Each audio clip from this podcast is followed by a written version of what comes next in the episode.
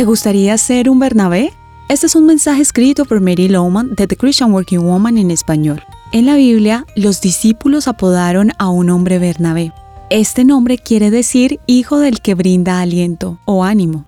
En los episodios de esta semana, quiero animarte a ser un Bernabé en el lugar donde trabajas. Lo lograrás al tomar la iniciativa de hacer cosas a favor de otros. Los planes que comparto son muy sencillos, toman poco tiempo y dinero, pero hacen la diferencia.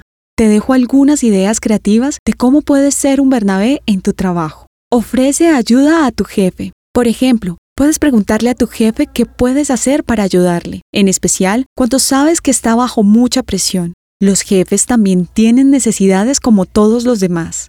Otra idea que puedes implementar es ser sensible a los resfriados. Si alguien no se siente bien, envíale una nota de ánimo o ofrécete a compartir su carga laboral. También puedes reconocer un buen trabajo. Cuando un compañero haga algo bien, escríbele una nota o un correo electrónico agradeciendo lo que ha hecho. Puedes enviarlo con copia a tus compañeros, así todos sabrán el esfuerzo que hizo y será aún más honroso. Ora por tus compañeros. Esta acción no debe faltar en tu lista de ideas. Si un compañero comparte una preocupación, sea personal o relacionada con el trabajo, en vez de convertirlo en un chisme de pasillo, ora por esa persona. Quizás no puedes hacerlo en ese momento, pero asegúrate de orar por aquella situación.